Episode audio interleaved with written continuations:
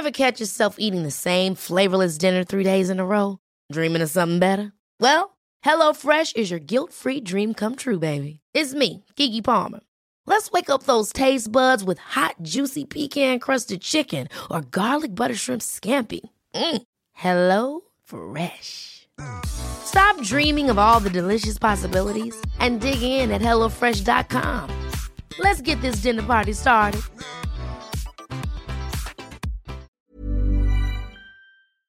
Se van acercando las vacaciones y si tienes un bebé en casa, seguro que te preocupa cómo organizar sus comidas durante los viajes, los días de playa o las salidas a la montaña. Una opción cómoda y muy socorrida son los potitos de Nutriben, porque saben cuánto te preocupa dar a tu bebé tarritos nutritivos y con todas las garantías. Los potitos se preparan aquí en España con los mejores ingredientes, como frutas, verduras, carnes o pescados, y solo emplean aceite de oliva virgen extra. Esos ingredientes tal cual se trituran, cocinan y se envasan al vacío para su correcta conservación. Y ya sabes que igual de importantes son los ingredientes que lleva un alimento como los que no lleva. Los potitos de Nutriben son tarritos que no contienen sal, azúcares añadidos, almidón, colorantes, conservantes, gluten o aceite de palma. Recuerda que los únicos potitos son de Nutriben. Gracias a Nutriben y a su marca Potitos por apoyar los buenos contenidos en este podcast.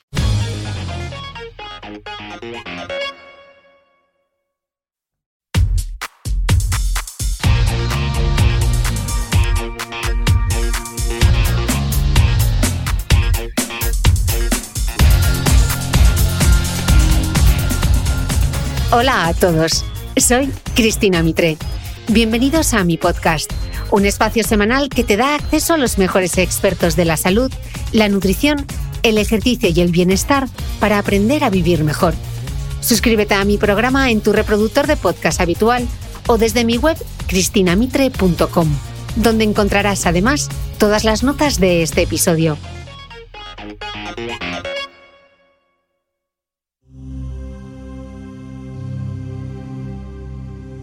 Hoy, mi invitada a este episodio extra del podcast, en colaboración con Petit Bambú, la app de meditación mindfulness 100% en español, es la psicóloga y escritora Alejandra Vallejo Najera.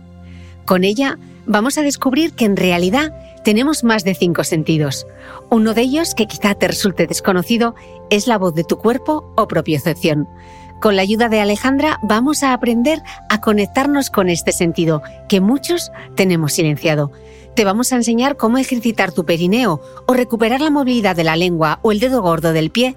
Te pueden ayudar, entre otras cosas, a combatir el estrés.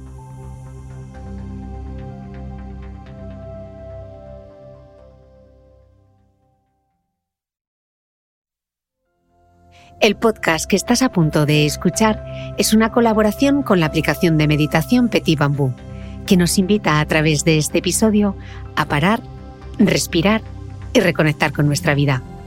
Olvídate de las prisas y del tengo que por unos minutos y disfruta de los pequeños momentos que la vida te ofrece, como esta entrevista. Para, respira y conecta con lo que te hace feliz. Ojalá este episodio te enseñe a escuchar a la voz de tu cuerpo.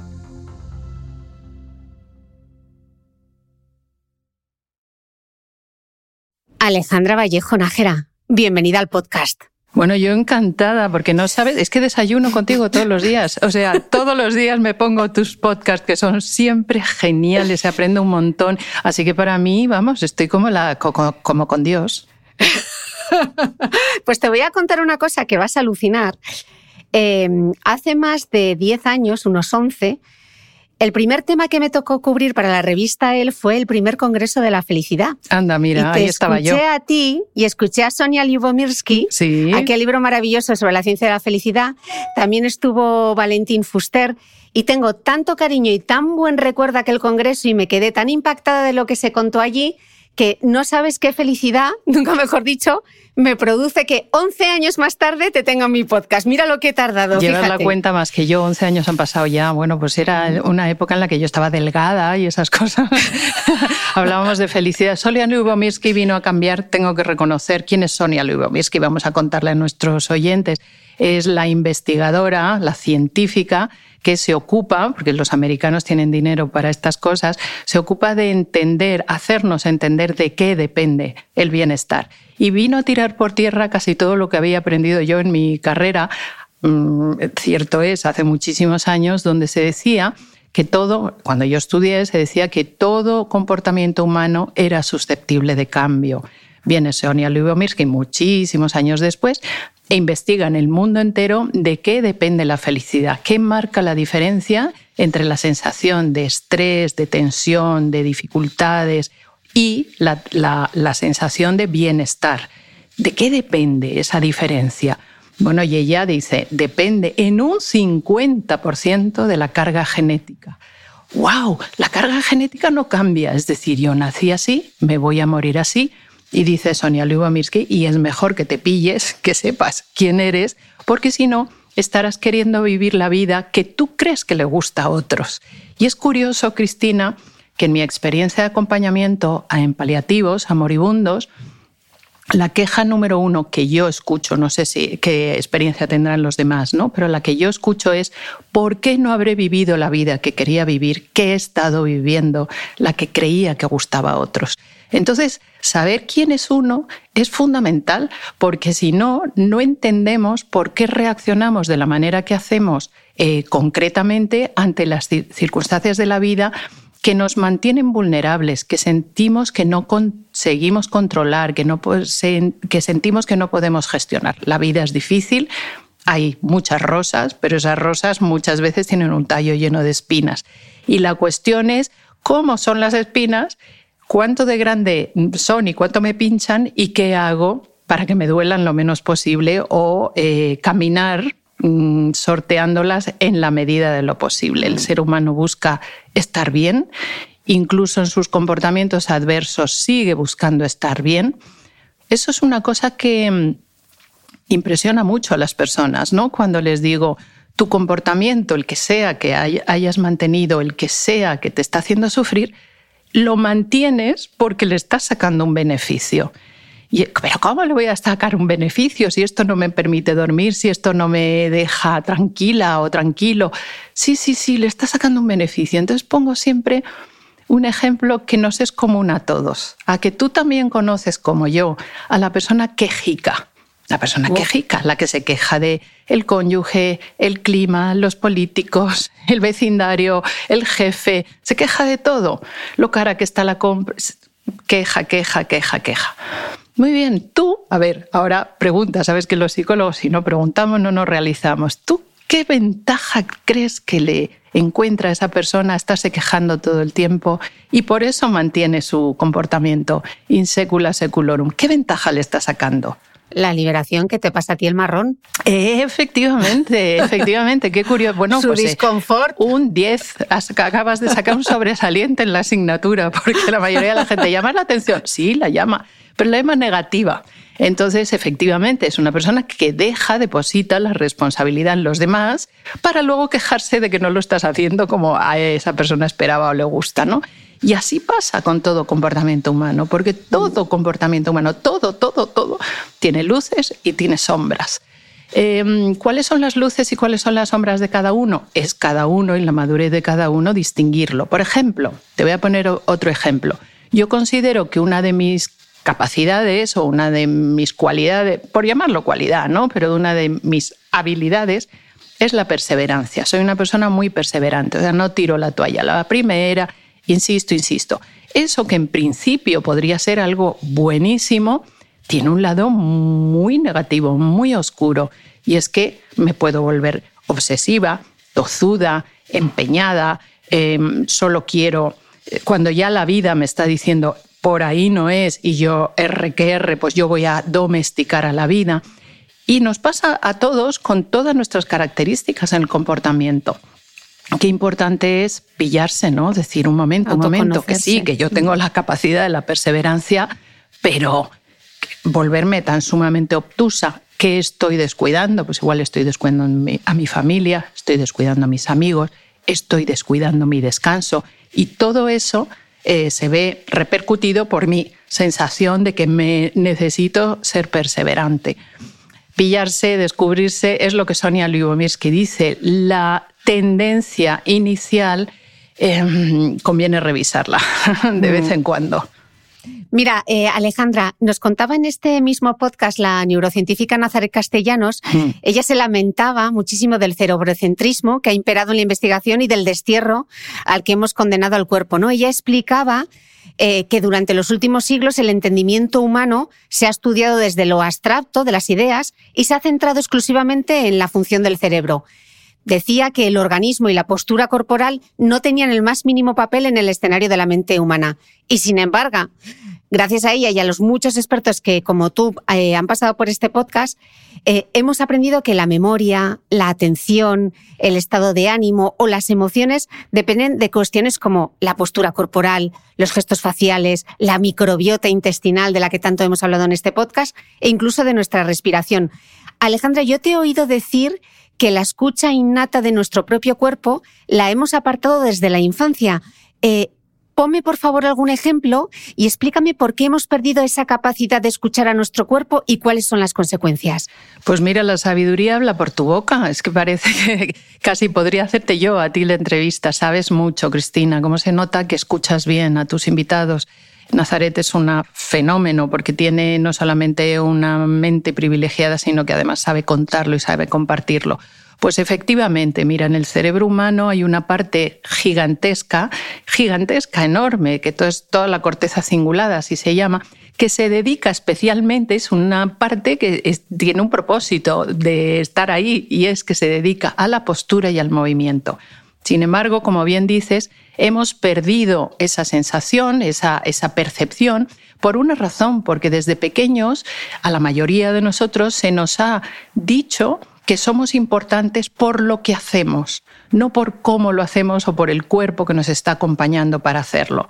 De manera que, por ejemplo, te puedes recordar, yo me recuerdo a mí perfectamente, eh, cuando vas de vacaciones con tus padres y, y van en el coche y tú tienes ganas de hacer pipí, por ejemplo, y te van a hacer pipí, mm, pues ahora te aguantas y te esperas a la siguiente gasolinera, que para una niña que tiene ganas de hacer pipí, la gasolinera está a muchísimos kilómetros, o en el recreo del colegio. Entonces, te, te van inhibiendo los adultos la, la situación, te va inhibiendo las señales corporales, las tienes que silenciar y las tienes que domesticar, porque ahora no toca.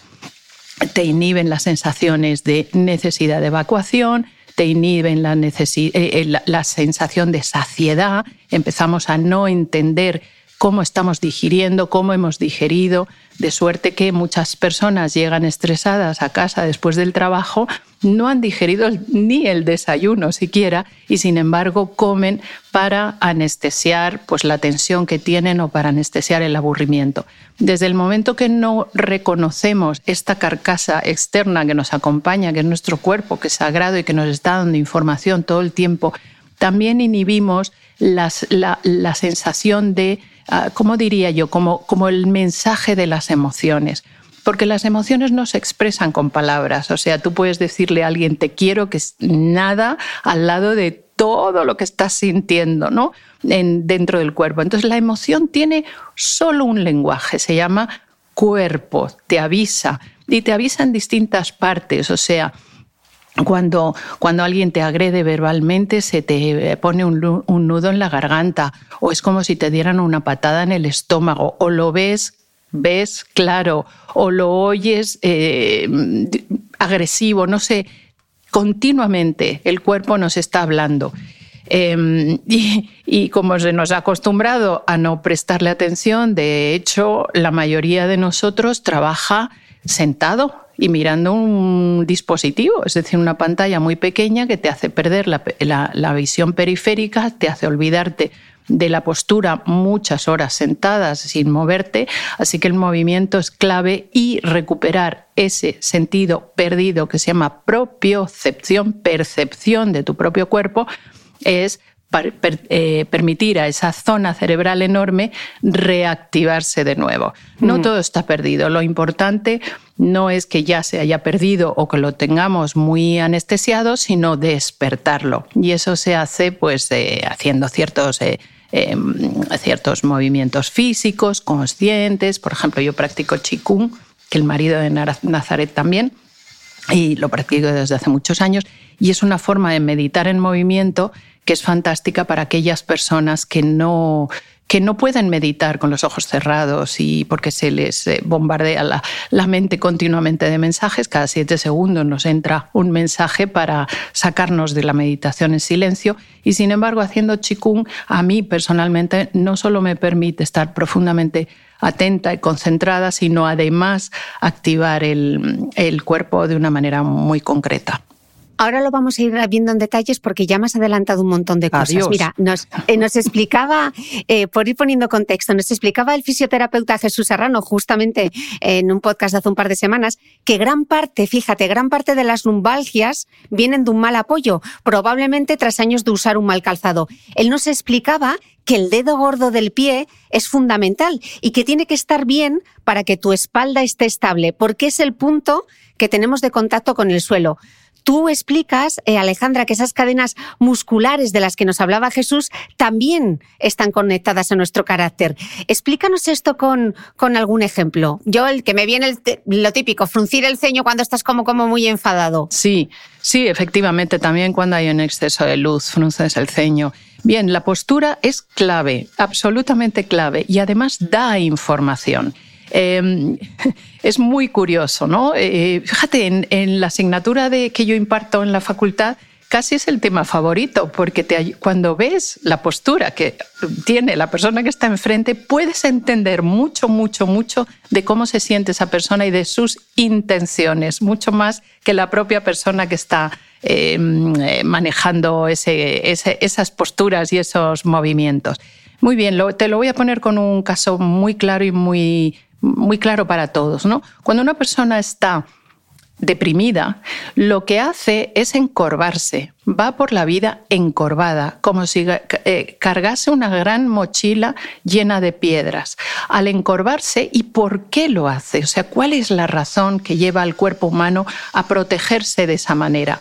Porque mira, si te dan un palo, ahora nuestros oyentes no nos están viendo, pero se lo pueden imaginar, si a ti te dan un palo aquí en la parte posterior de la espalda, no en el centro, pues sino un poco detrás del hombro y donde estaría el homóplato, pamba, te dan un palo ahí, no te matan. Si te lo dan en el pecho, te matan. De manera que cuando tú estás deprimido, que es decir, ausente de toda sensación de fuerza para afrontar lo que te viene, lo que va a hacer tu cuerpo es proteger esa parte vulnerable, la zona cordial, para que eso no te mate, pero vas cargando una, una, sensación de piedras muy, muy grande. De la misma manera pasa con los pies, pasa con los brazos. La zona cordial, esa zona que va desde la garganta hasta como la base de las costillas, esa zona es muy sensible y en los estudios que hemos realizado irradiamos desde ahí una energía, sabes que el cuerpo se mueve, vamos, está cargado de energía, porque tenemos energía, se mueven las células, las moléculas y todo lo que tenemos. Irradiamos, o sea, contagiamos, les decimos a los demás, de suerte que tú entras en un eh, grupo social donde no conoces a nadie e inmediatamente, pero inmediatamente sabes a quién te apetece acercarte y quién te cae gordo, quién te cae mal, y no lo conoces de nada es por esa transmisión energética intangible, invisible, pero que la notamos perfectamente, sobre todo para defendernos de ella. No sabes por qué una persona te cae bien y otra te cae mal si no las conoces. Necesitas un tiempo para corroborar esa sensación. Influyen muchísimas cosas inconscientes, por ejemplo, cómo va vestida esa persona. Si te cae bien, resulta que es que te puede recordar a alguien que, en cuya presencia no tienes que estar en guardia si esa persona se mueve de una determinada manera, hay un enlace directo con algún recuerdo de alguien que te agredió. Entonces vamos buscando continuamente, pero te voy a hablar de los pies. Fíjate, la punta de los pies, o sea, la dirección de los pies, señala hacia dónde te apetece ir hacia quién te apetece acercarte. Entonces yo se lo digo a los alumnos, ¿os apetece ligar con no me acuerdo quién no, que aparece por ahí? Miradle los pies, porque si esa persona está apuntando hacia la puerta de salida, es que se quiere largar de ahí. A ver, espérala a la salida, que a lo mejor ahí tienes éxito, ¿no? Eh, los brazos, los brazos protegen, nos ayudan, son el escudo que nos protege en la zona cordial cuando no nos sentimos a gusto. Puede ser que no te sientas a gusto porque haga una temperatura que te resulta desagradable en la habitación, normalmente frío, o puede ser que tú cruzas los brazos porque mm, te resulta violento lo que está pasando o te resulta incómoda la persona con la que estás hablando. Ahora, hay cruces de brazos y cruces de brazos. Hay cruces de brazos que ensanchan la postura, que abren así como la postura es el cruce de brazos del, portero de las discotecas que dice, cuidado, cuidado, que por aquí no pasas. Y hay cruces de brazos que son un autoabrazo. Entonces, fijarse en todo eso es interesante. Y mira, te voy a decir otra cosa que yo creo que te va a gustar. ¿Por qué crees tú que distinguimos la sonrisa falsa de la que no, de la que no es falsa? ¿Qué dirías? La sonrisa. ¿De la sonrisa? Sí. Tú distingues, como yo, como todos los que nos están oyendo, una sonrisa falsa de una auténtica y verdadera. ¿Qué le pasa a la mm. sonrisa de la Mona Lisa? Que no se ven los dientes, ¿no? Ah, bueno, podría ser, podría ser, pero fundamentalmente, fíjate, lo que mm. distingue una sonrisa falsa de la que no lo es es que el lado izquierdo de nuestro, de nuestro rostro refleja nuestras sensaciones ante los estímulos desagradables. El lado derecho, nuestra reacción ante el estímulo agradable. De manera que la sonrisa falsa es la que se acentúa hacia el lado izquierdo. Es lo que le pasa a la Mona Lisa, con independencia de que también los ojos tienen que acompañar, lógicamente, ¿no? Pero mm, esa postura, mm, porque tenemos la cara completamente asimétrica, aunque no nos damos cuenta. Eh, invito a todos nuestros oyentes a coger su foto, esa foto del carnet de identidad, donde estamos de frente, tapar con un papel un lado de la cara y otro lado de la cara. Ya veréis la diferencia de sensación, de mensaje que damos con un lado de la cara y con el otro. La sonrisa falsa se acentúa hacia la izquierda.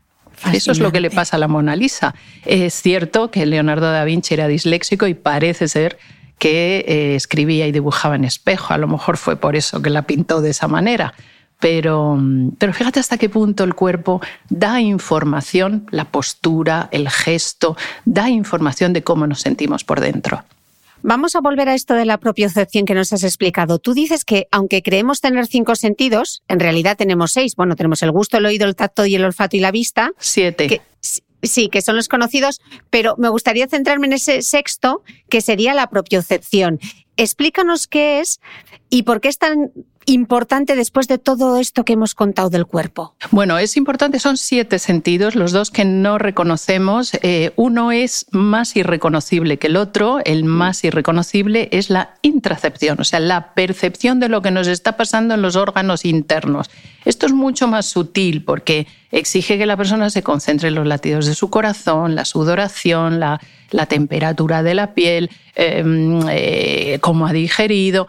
Bueno, a mí me, da una me da una paranoia, Alejandra. Claro, claro, puede ser más complicado, pero si tú reconoces que no has digerido el desayuno, vas a procurar comer en, correlación a eso para no eh, acidificar demasiado el cuerpo, que inflama, produce enfermedades inflamatorias. Pero bien, vamos a hablar del más sencillo de los dos que no reconocemos, que es la propiocepción significa la percepción de tu postura, la percepción de tu movimiento, la percepción de tu cuerpo.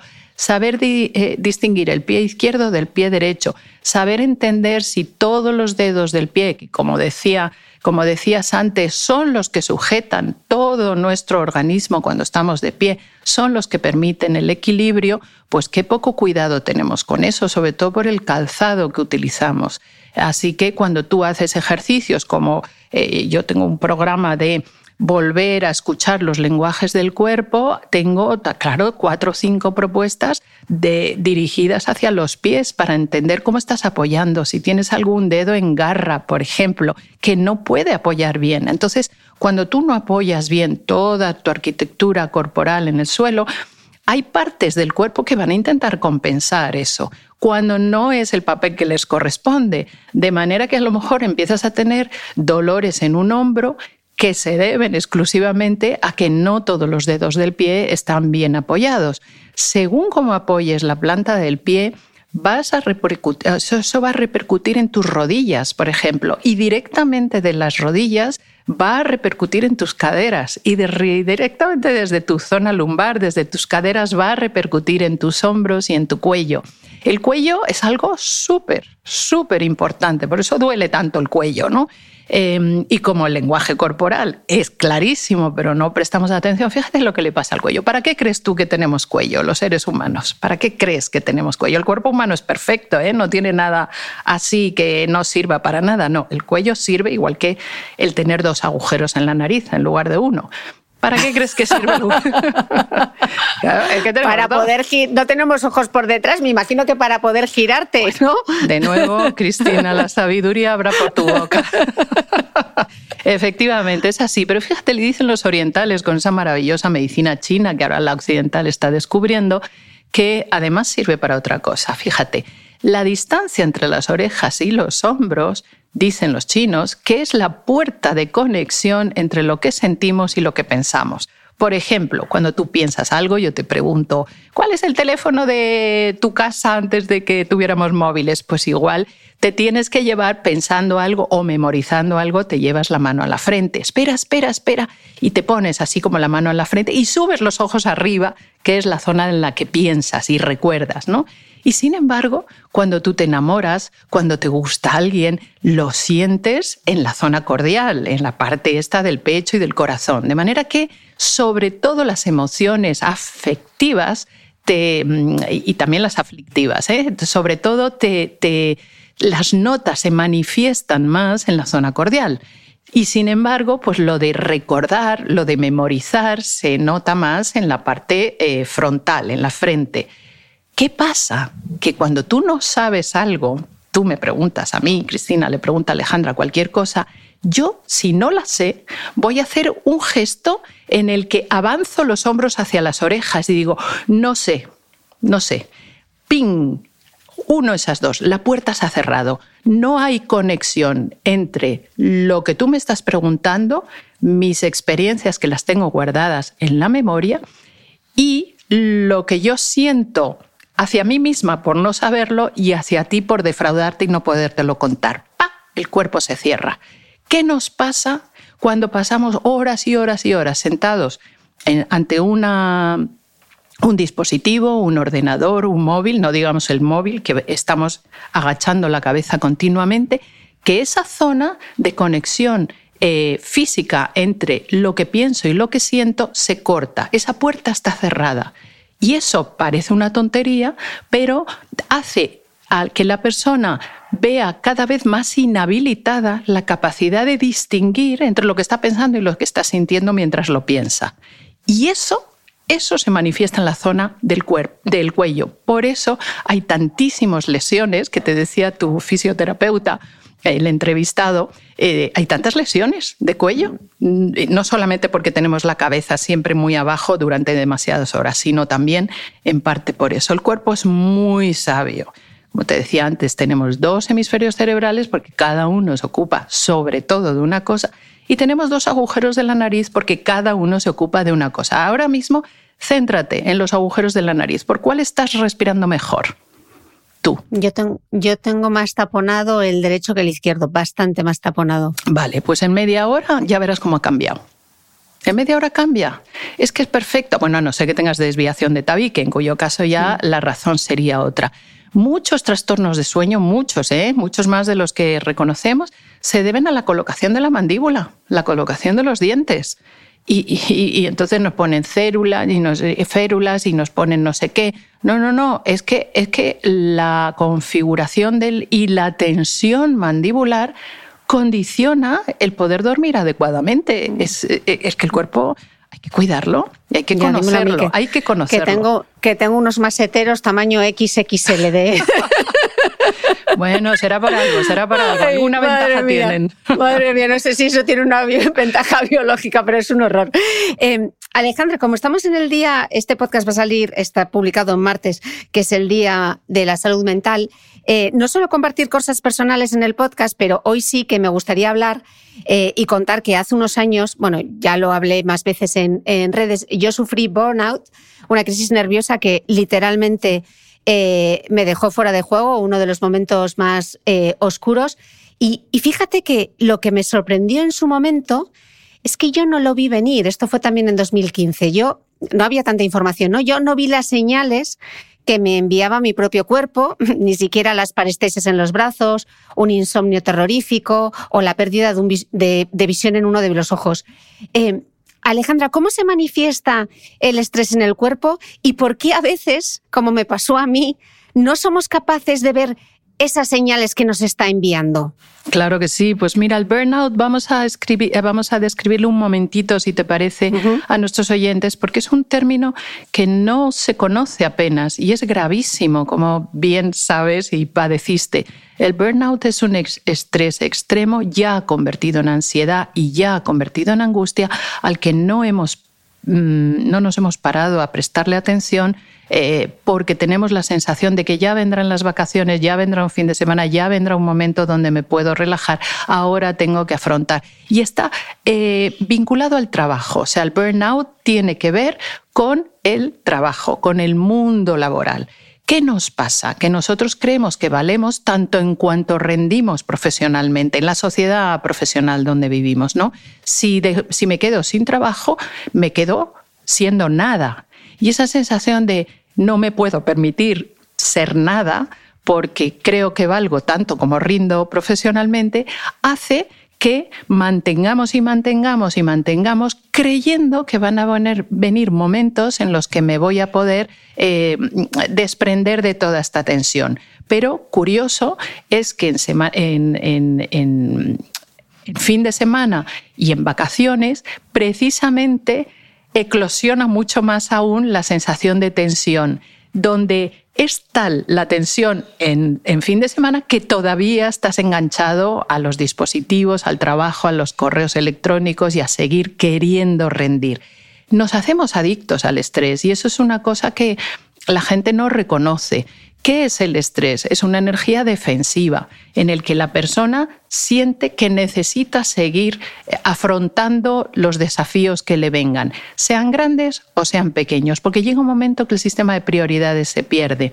Eh, empieza a ser mucho más importante trabajar que ocuparte de tu familia, que pasártelo bien con tus amigos. Todo eso se considera, se empieza a considerar inconscientemente una pérdida de tiempo, mientras que rendir en el trabajo es la ganancia. Así que no reconocemos creyendo que lo podemos soportar hasta que el sistema nervioso dice, hasta aquí hemos llegado, ahora vas a entrar en ansiedad, va a dejar de ser estrés, vas a dejar de tener prisa por resolver las cosas y entras en ansiedad. Y la ansiedad es la hermana mayor del estrés, es decir, cuando tienes estrés tienes mucha, mucha tensión y mucho movimiento. La ansiedad te paraliza, te llena la mente de niebla mental. No sabes ni para qué, ni para dónde, ni por qué, ni quién eres, pero la cabeza, o sea, la mente no descansa ni un segundo. Son bombardeo y bombardeo y bombardeo de ideas, de sensaciones, de no sé qué, no sé qué, pero en una maraña que no sabes desenmarañar. Y si continúas y continúas y continúas, porque ya vendrá el fin de semana que nunca llega, em, entonces ya el sistema nervioso dice, vale, vale, espérate, que ahora te voy a dar angustia. Angustia, sensación de muerte. O sea, la angustia se te dispara el corazón y literalmente tienes que llamar a una ambulancia porque crees que te está dando un ataque al corazón.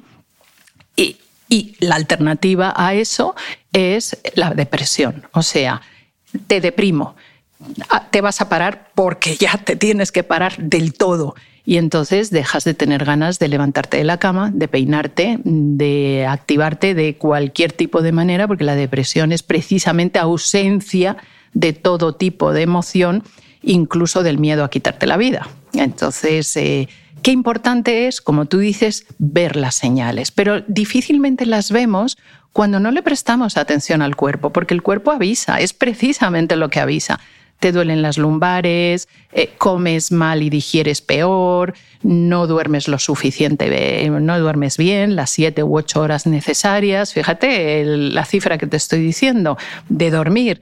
Empiezas a decir, pues si ya hoy no he dormido, ya dormiré mañana, ya dormiré en vacaciones, ¿no? Y en vacaciones sigues sin dormir. Porque es como una mancha de aceite que se va extendiendo y que se extiende a todas las áreas de tu vida, a tu vida personal, a tu vida relacional, a tu vida profesional en realidad tu vida. Pero fíjate, Cristina, yo no sé tu experiencia, la mía, es que a mí desde pequeña, eh, bueno, quizá por ser mujer en la generación en la que yo nací, yo tengo ahora mismo 65 años, 65, y en mi generación fue la primera en España donde la mujer se empezó a individualizar de lo que había sido su madre, o sea, se, se empezó a separar, ¿no?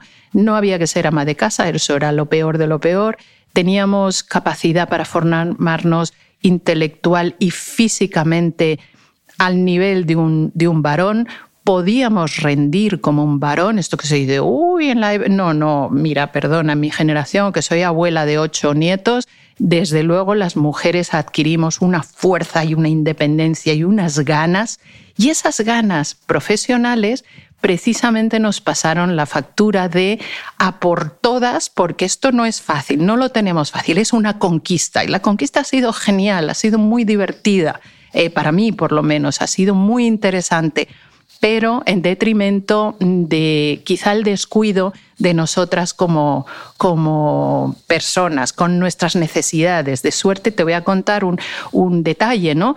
Mm, no hay patología más grande en el, en el sector femenino que el estreñimiento. O sea, una cosa increíble. Dices, ¿pero por qué? Pues eso, esa necesidad de no me puedo ocupar ni de estar en el baño el, el tiempo necesario que mi organismo necesita para soltar la porquería que tengo dentro y también la porquería em, de, lo que nos llega en la vida. Entonces somos las mujeres de mi generación personas que hemos aguantado mucho. Yo me comparo muchas veces a la mula Francis. Venga, dame porquería que yo la llevo en mis alforjas, ¿no? Y no, y no he aprendido, o he tenido que aprender más tarde a través de una enfermedad muy grave que me tocó, he tenido que aprender a soltar porque no por afán de retener, sino por afán de yo puedo con todo.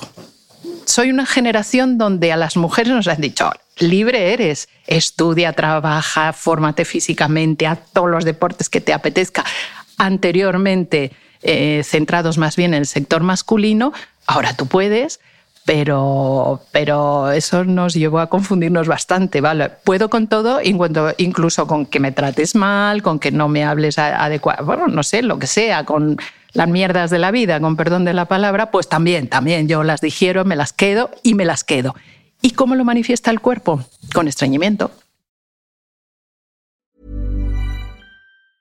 When you're ready to pop the question, the last thing you want to do is second guess the ring. At BlueNile.com, you can design a one-of-a-kind ring with the ease and convenience of shopping online. Choose your diamond and setting. When you find the one, you'll get it delivered right to your door. Go to BlueNile.com and use promo code LISTEN to get $50 off your purchase of $500 or more. That's code LISTEN at BlueNile.com for $50 off your purchase. BlueNile.com code LISTEN.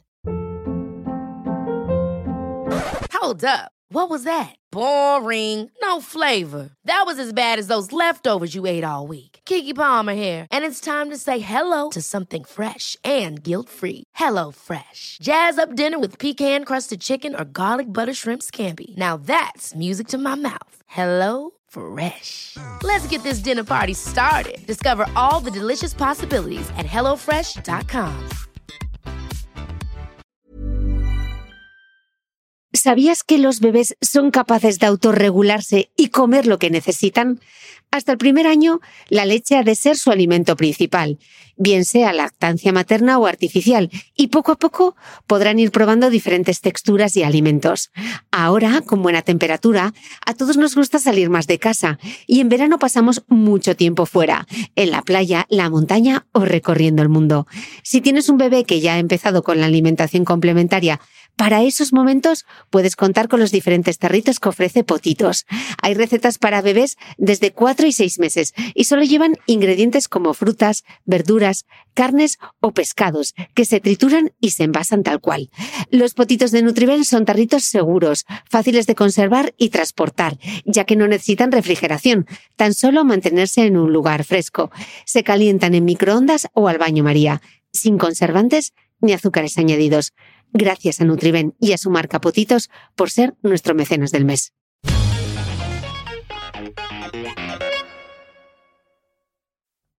Bueno, es que estás hecho tal radiografía, desde lo que es el burnout hasta la situación de tu generación que, que desafortunadamente no cambió nada, porque yo soy de la generación del 77, yo tengo 46 y he vivido exactamente lo mismo que tú. Pues Así que espero que las centennials, espero que mis sobrinas, eh, que ahora tienen 20 años, 18, 20, 17, de verdad la cosa cambie, porque tengo la sensación de que seguimos exactamente igual de estreñidas todas, desafortunadamente.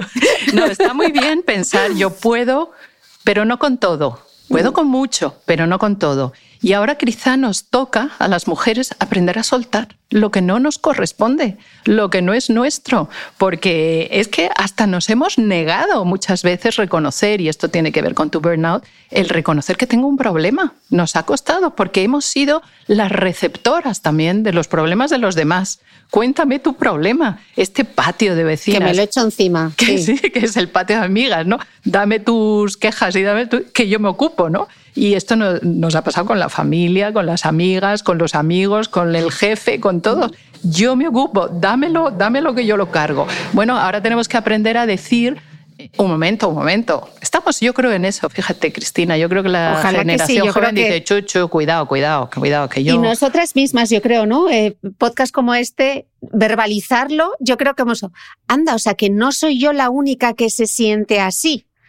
Eh, con este complejo de mujer sherpa, ¿no? De yo me lo he hecho encima, venga, que yo puedo. Y encima, como nos han dicho, puedes tenerlo todo, y eso es la, gran mentira. Women can have it all. No, porque ellos tampoco pueden tenerlo todo, al menos no puedes tenerlo todo a la vez. Y no pasa nada. Es estupendo lo que acabas de decir. A la vez se pueden hacer el ser humano inteligente, formado. Esta es la palabra, ¿eh? Formarse. No vas a tener, o sea, porque esta es otra, esta es otra que está pasando en la sociedad ahora mismo.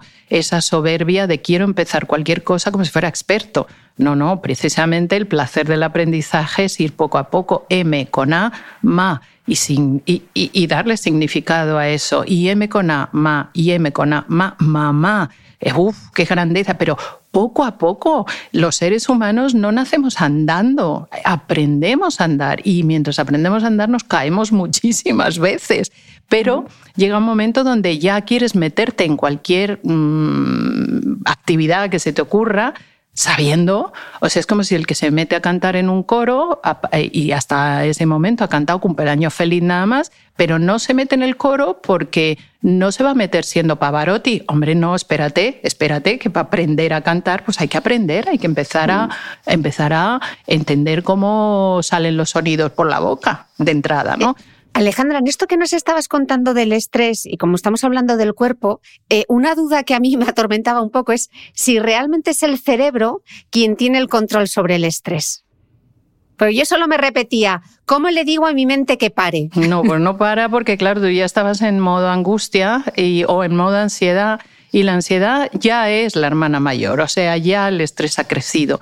Lo curioso, eh, Cristina, es que ese estrés, vamos a hablar del todavía el, niño pequeño, que es el estrés, tarda, o sea, tarda en desarrollarse mucho tiempo. O sea, no sucede el estrés de la noche a la mañana. Sí hay estrés productivo que es el que todos pasamos cuando nos llevaron por primera vez a la guardería, cuando siendo adolescentes te gustaba aquel chico que sigue sin saber cómo te llamas ni que existes, pero bueno, tú sufrías muchísimo diciendo, ya nadie me quiere en este mundo. Bueno, pues lo superaste. O sea, que es decir, la vida tiene muchos desafíos que nos invitan a crecer como personas. Em, es como un lápiz, ¿no? Si, si un lápiz tiene una función pero si tú no lo afilas, pues esa función se pierde. Pues ese afilado, naturalmente al lápiz le debe doler muchísimo. Si, tuviera, eh, si, tuviera terminaciones nerviosas, le debe doler muchísimo que lo afiles. Y sin embargo, sin estar afilado, sin ese procedimiento no es inútil. Bueno, pues al ser humano igual, nos van afilando las situaciones de la vida. Entonces el estrés, esa energía defensiva, productivo, cuando es productivo, te ayuda a superar aquello, a trascenderlo, a aprender de ello rápidamente. El problema es cuando eso se enquista. Entonces eso es lo que en mi gremio llamamos eh, el trauma complejo, ¿no? Que no ha pasado una gran cosa, sin embargo, que se ha quedado ahí, que no lo resolviste. Y esto va increciendo, aumentando, aumentando, aumentando, aumentando. Como sentimos que ya vendrán las vacaciones para solucionarlo, cosa que nunca sucede, pues entonces vamos a más y a más. pero luego, como tú bien dices, quieres resolverlo en solamente darle una orden a la mente y no, como nos hemos hecho adictos, como eso ha contaminado todo nuestro sistema, es un, es un sistema de desprogramación, empezando muy poquito a poco. Eh, la, en Nazaret Castellanos te dirá que la meditación ayuda, yo también te lo digo, pero ayuda posteriormente, después de haber hecho una reconexión con algo que te resulta mucho más tangible, que es tu cuerpo.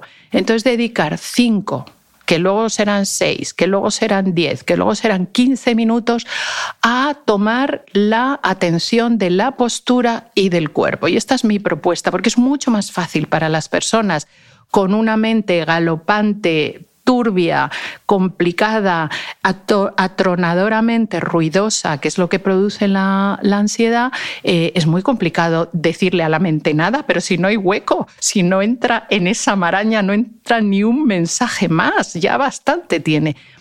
Pero en cambio es muy fácil colocarse de pie, echar los hombros hacia atrás, subir el pecho y ah, exhalar hacia afuera porque cuando una persona está deprimida, se grita, se grita, pero se grita hacia adentro y se da donde más le duele. Y va a encontrar muchas razones para darse donde más le duele, donde más le duele porque le duele mucho cuando uno está deprimido. De manera que quizá la técnica contraria sería gritar hacia afuera. Lo puedes hacer con la voz. Entonces, quizá los vecinos digan, oiga, se aguante usted un poquito los gritos, ¿no? Podrías hacerlo con la voz. Pero mm, quizá soltando el aliento. ¡Ah! Fíjate, cuando tú exhalas así, ¡ah! ¡Uf! ¡Qué descanso! Bueno, pues esa es una propuesta. Y otra, cantar. Cantar. Tú puedes gritar, pero también puedes cantar. Por eso, ahora mismo los que nos dedicamos a la salud mental recomendamos tantísimo apuntarse a un coro, porque ¡buah! Te ayuda a cantar, te ayuda a exhalar fuera, te ayuda a sacar fuera, pero en agrupación, con otras personas, con cordialidad, con sensación de armonía mutua. Apúntense a un coro. Es que es una receta buenísima. No cura, pero ayuda mucho a aliviar y ayuda mucho a ir curando poco a poco y a prestar atención, a activar la memoria, etcétera, etcétera. O sea que por lo que me cuentas, toda esta propiocepción sí que se puede mejorar, esa recuperar ese diálogo con el propio cuerpo, ¿no?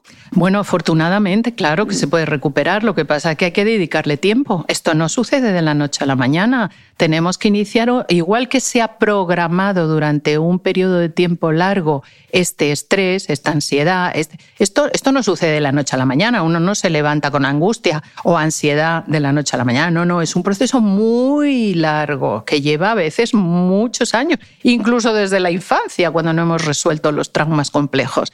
De manera que no vamos a pretender eh, eh, de la noche a la mañana. Dice, es que la meditación no me funciona. No, no, un momento. Vamos a ver, es que la meditación es muy complicada. Es que no es nada fácil, es muy complicada, más aún para una mente que está llena de ruido.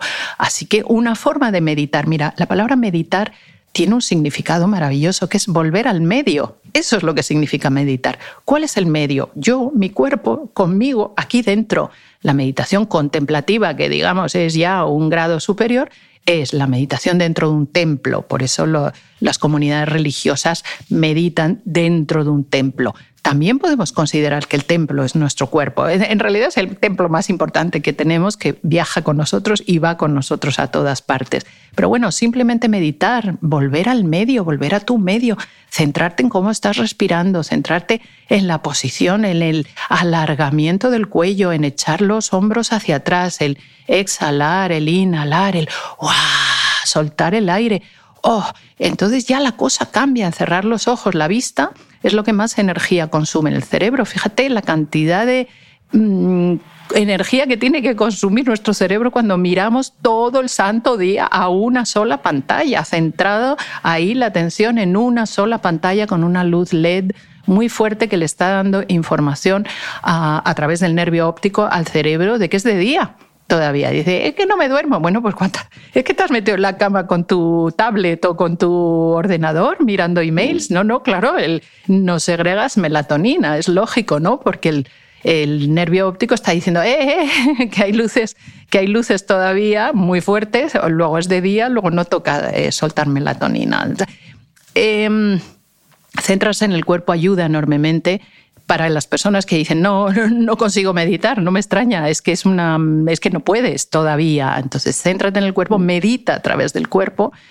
nota que toda la cadena, eh, las, las, las fascias, todo está conectado que de la planta de los pies va a depender los dolores de hombro, incluso de cuello, trabaja los pies porque son los que mantienen tu equilibrio. Que dice, es que no me hace falta porque estoy todo el día sentada, pues así te va. Luego te andas muy desequilibrado en la vida, ¿no?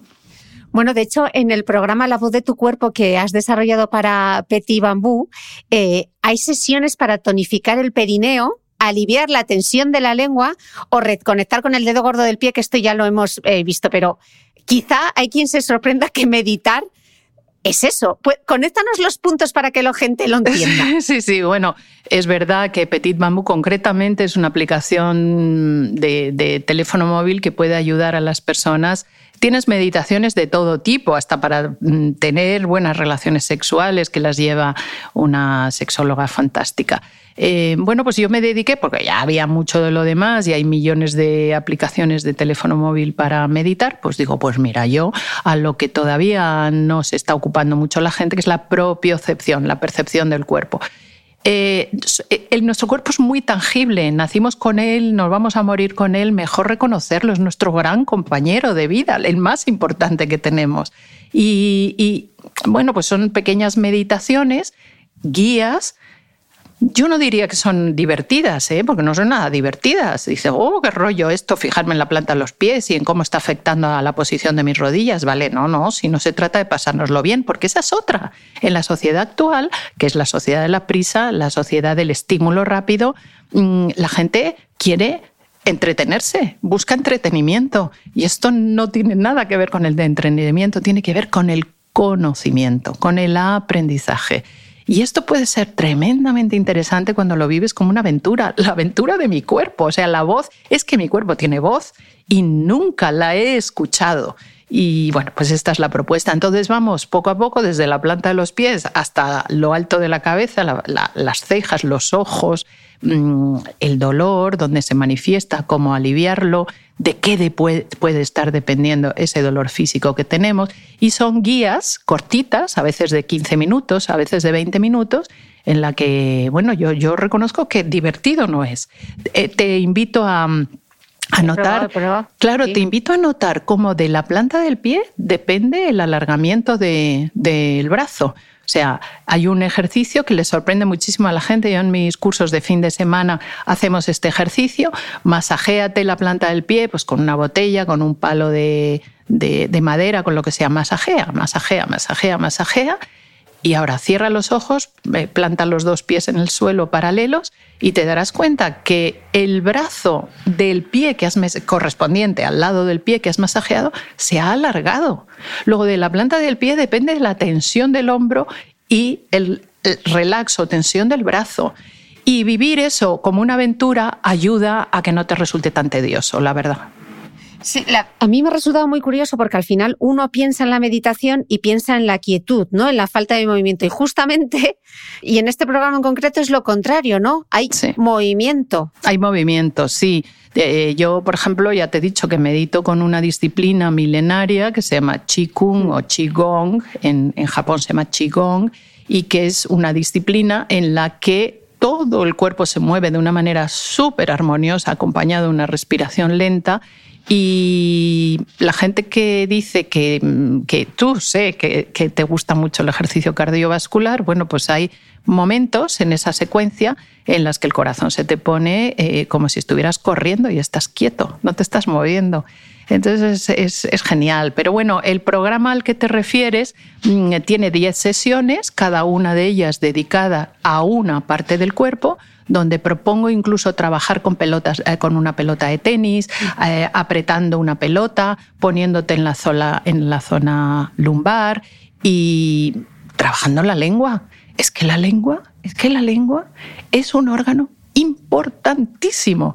De ello depende de la, de la tensión de la garganta y en ese momento dependerá también la tensión de la parte alta de los intestinos, del estómago, ¿no? lo que llamamos estómago.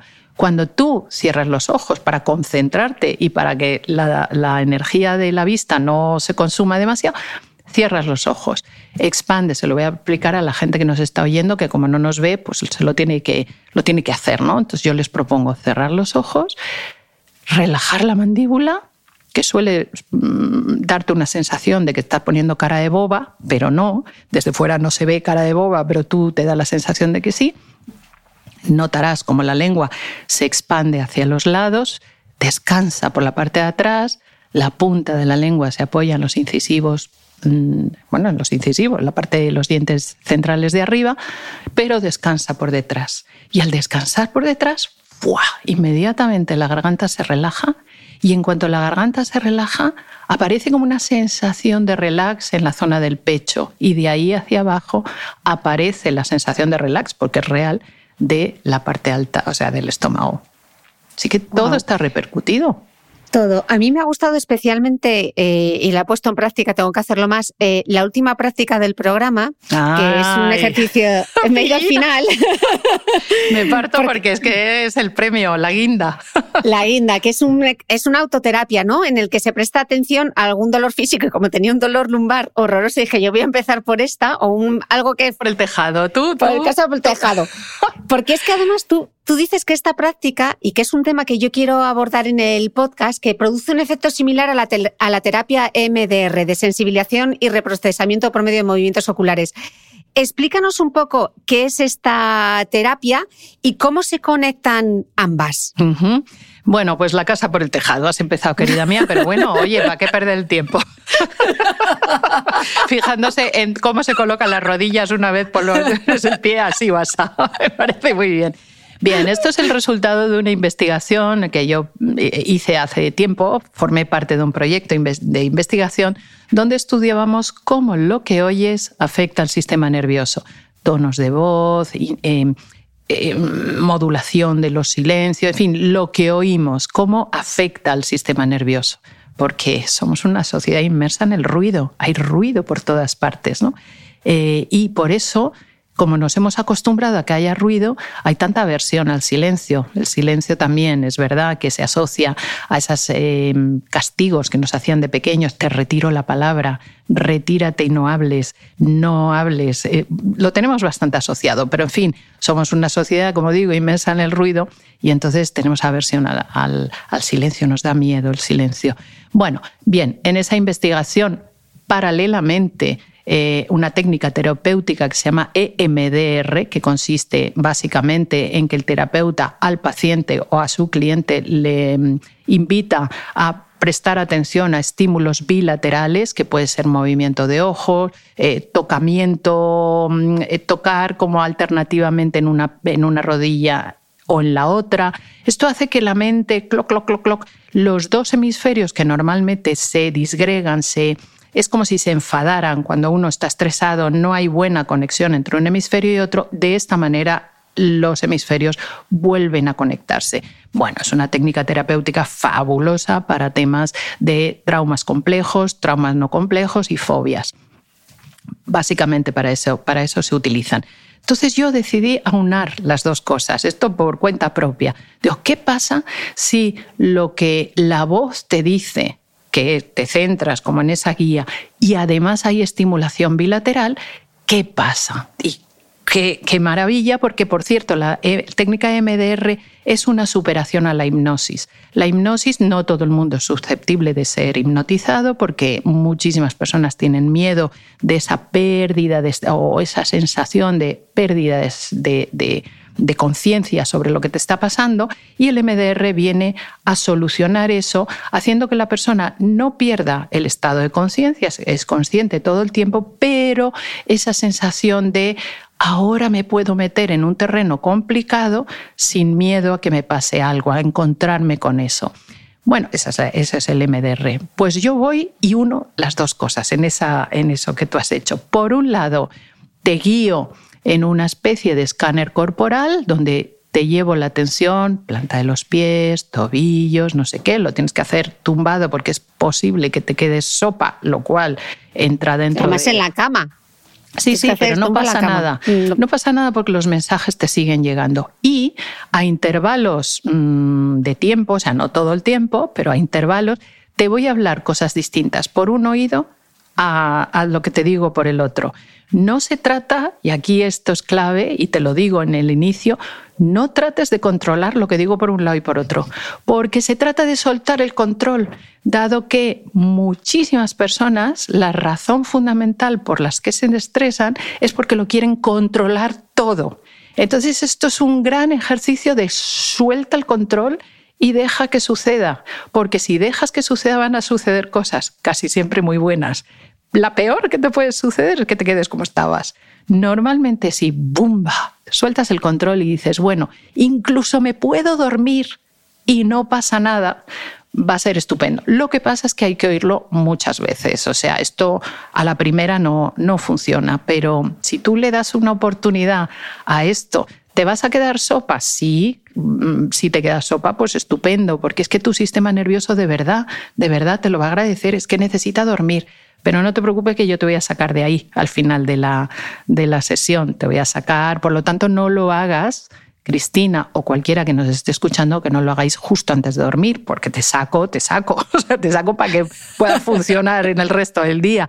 Mi propuesta para ti y para todos los que nos están escuchando es que lo hagáis, eh, por ejemplo, al llegar de trabajar cuando llegas a casa después de trabajar, antes de cenar, antes de cenar, para que eh, la mente esté centrada en lo que está y no en el sistema digestivo digiriendo la cena, es un momento óptimo para hacerlo. Y tu familia, como la mía al principio, cuando hacía estas cosas, mis hijas que eran todavía pequeñas me decían, ¿qué haces? ¿Y por qué te tumbas? ¿Y por qué cierras los ojos? Y me estaban dando la matraca todo el tiempo hasta que se me ocurrió decir, bueno, es que estoy siendo más inteligente, estoy haciendo ejercicios para ser más inteligente. Bueno, ya les convenció, ya me dejaron en paz. Pero bueno, que la familia se tendrá que acostumbrar a que tú tengas esos 20 minutos mm, dedicados a, a ese momento, ¿no? Ya me lo confirmarás, Cristina, pero Curiosamente, aunque tú oigas esto 21 días, que es la propuesta 21, 22 días, aunque lo oigas seguido, cada día dirás, uff, pues me queda hoy sopa, uy, pues hoy he oído no sé qué, uy, pues hoy, curiosamente esto es la primera vez que lo oigo, es normal. También es normal, y ya lo advierto, que salgan emociones, que aparezcan. Hay gente que me dice, es que me puse a llorar. Es que pues, es normal, porque eso estaba ahí retenido y necesitaba salir. Pues estupendo que salga. Cualquier cosa. Y mi propuesta también es que escribas las mejorías que vas notando, que sean muy sutiles. Pues hoy en la calle, pues normalmente me pongo de muy mal humor con el tráfico, por ejemplo, con lo que sea. Yo hoy no me he puesto, hoy he estado oyendo el podcast de Cristina Mitre, hoy cómo lo he disfrutado y no me he fijado en el tráfico. Esos pequeños cambios y también en el dolor físico, que los vayas registrando, porque si no es fácil que no veas el progreso. Yo es que cuando vi aprender a descontrolar, dije, este para controladoras como yo, que intento controlar hasta mi madre desde Dubai, que es la cosa más absurda del universo, os lo recomiendo.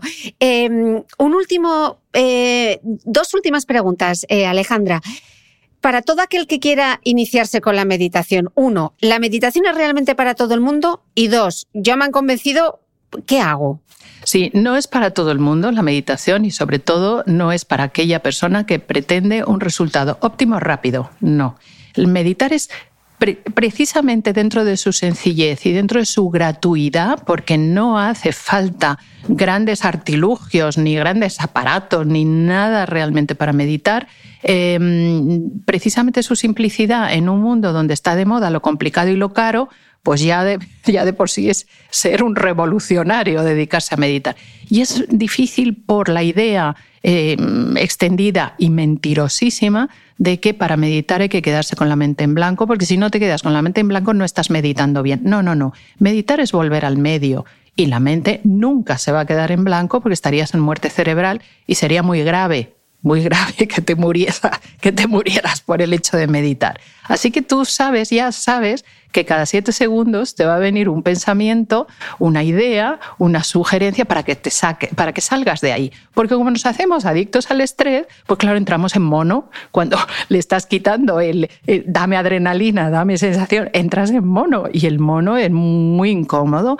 Yo invito a las personas, primero, no pueden meditar personas con una alteración psiquiátrica porque la meditación en quietud puede dispararle los fantasmas eh, todavía muchísimo más. Es decir, empieza a meditar a través del cuerpo, que eso sí que no tiene reacciones adversas ninguna. La meditación en quietud pudiera no ser adecuada para ciertas personas, insisto. Segundo, eh, otro mito fatal es que para meditar en quietud, digo en quietud y en silencio, hay que mantener la postura del loto. Falso, falso, falsísimo. Nosotros somos una sociedad que no hemos nacido como las orientales eh, sin silla. Los orientales no tienen sillas y en la India pues la gente se tira de cuclillas todo el día y no les pasa nada. Su postura Tú, una postura comodísima. Luego, otro mito, la meditación, el hecho de meditar me va a solucionar todos los problemas. No, los problemas los solucionas tú, lo que te da la meditación en cualquiera de sus variantes, en esta que tú estás comentando a través de la eh, percepción o sensación corporal, también es meditar. Tú vas a, tu cerebro se va a conectar perfectamente, hemisferio izquierdo, hemisferio derecho. Sabrás que tienes un problema, sabrás dimensionarlo, el problema no ocupa toda tu vida y sabrás dónde puede haber posibles soluciones y tendrás la energía de avanzar hacia una de estas soluciones o, irla probando. O sea que hay muchos mitos en torno a la meditación y simplemente la meditación es una aventura no demasiado sorprendente, de hecho nada sorprendente al principio, que exige disciplina, exige generar el hábito, pero luego las ventajas son enormes y no porque lo diga yo, que lo experimento, sino porque lo dice una premio Nobel. Elizabeth Blackburn habla mm, clarísimamente, ha ganado un premio Nobel por ello, ¿no? De que meditando 15, 20 minutos al día, tu edad biológica eh, puede revertir hasta 7 años. Pero no va a suceder de la noche a la mañana. ¿eh? Puedes tener el carnet de identidad que diga, oiga, usted señora tiene 65 años, son los míos. Muy bien, pero mi edad biológica, ¿cómo está? O sea, tengo energía, tengo memoria, tengo mm, ganas de seguir aprendiendo, tengo una, una sensación vital mucho más joven de la que corresponde a mi edad. Y de eso se trata, porque la medicina, Cristina, se ha puesto a nuestra disposición para que podamos vivir más de 100 años, pero aún hoy todavía no nos ha dicho cómo esos 100 años podemos vivirlos de manera independiente. Creo que, a que desde luego a mí no, que mis hijos me tengan que dar de comer, me tengan que cambiar los pañales y me tengan que decir cómo se llaman porque yo no me acuerdo. No, no, yo quiero morirme mucho más joven, no me apetece nada vivir 100 años, te lo digo de verdad, pero los que viva, seguir siendo independiente. Y esto te ayuda, es una herramienta buenísima el volver a prestar atención, el elogio a la lentitud, el saber que los procesos tienen un proceso y el recuperar la parte humana que ahora nos va a suplir la inteligencia artificial, que nos, eh, nos da bueno, pues unas cosas buenísimas, pero ¿y lo, ¿y lo humano? Lo humano va a ser conectar con el cuerpo que nos acompaña, conectar desde ese cuerpo con otros cuerpos, con otros seres humanos seguir siendo creativos. La creatividad la aniquila, la, inteligencia artificial nos da los datos, pero cómo los usamos, cómo los mezclamos, qué decidimos que sí, que no, que jamás. Esto es un trabajo personal y este trabajo personal lo hacemos a través de un cuerpo que nos acompaña. Te iba a decir que me dieses un mensaje de despedida, pero es que ya me lo has dejado en bandeja. Tengo tantos sumarios que me acabas de dar en un minuto. El elogio a la lentitud, el que somos adictos al estrés, el conectar a través del cuerpo con los otros y con uno mismo, la creatividad. De verdad, Alejandra, he, tardado 11 años. No, no, bueno. He tardado 11 años en charlar contigo, pero... Aquí, aquí hemos charlado de todo. Bueno, abrirnos al asombro, pero no hay asombro, no hay asombro si no hay atención. Entonces, trabajo de la atención nos va a permitir decir, ¡guau! Yo ahora mismo estoy súper, súper, súper empeñada en ayudar a los españoles, entre otros a mí misma, a redescubrir España. Tenemos un, patrimonio que te mueres de maravilloso y hay una España muy insólita. Y entonces, eh, pues eso, a través de caminar, caminar, que es el ejercicio físico que te permite pensar, eh, hacer caminatas, a descubrir esos rincones alucinantes que hay eh, en España, remotos, insólitos, pero muy, muy sorprendentes y de esa manera abrirnos a la atención, abrirnos al asombro y al agradecimiento. Jo, es que esto, esto es mi país, ¿no? Ahora, ahora tengo ese empeño. Ah, me encanta. Asombro, atención y agradecimiento. Alejandra, yo sí que estoy agradecida por esta charla. Ha sido increíble charlar contigo. Ha sido maravilloso, de verdad. Muchísimas gracias. A ti, Cristina, que ya sabes que te admiro. O sea que hoy estoy, hoy estoy de, de regalo. Estamos las dos encantadas. Muchísimas gracias y bueno, a vosotros os escucho de nuevo el domingo.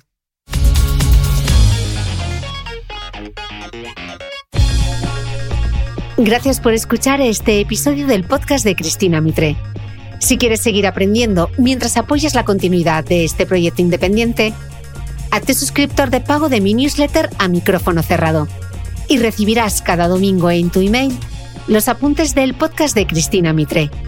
Un mega resumen en PDF con todo lo esencial de la entrevista. Te aseguro que nadie toma apuntes como nosotros.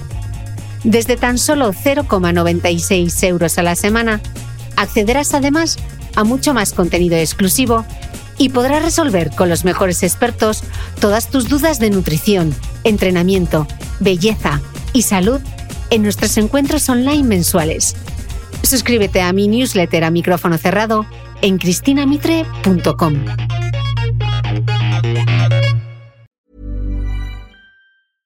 Ever catch yourself eating the same flavorless dinner three days in a row? Dreaming of something better? Well, HelloFresh is your guilt-free dream come true, baby. It's me, Kiki Palmer. Let's wake up those taste buds with hot, juicy pecan-crusted chicken or garlic butter shrimp scampi. Mm. Hello Fresh. Stop dreaming of all the delicious possibilities and dig in at HelloFresh.com. Let's get this dinner party started.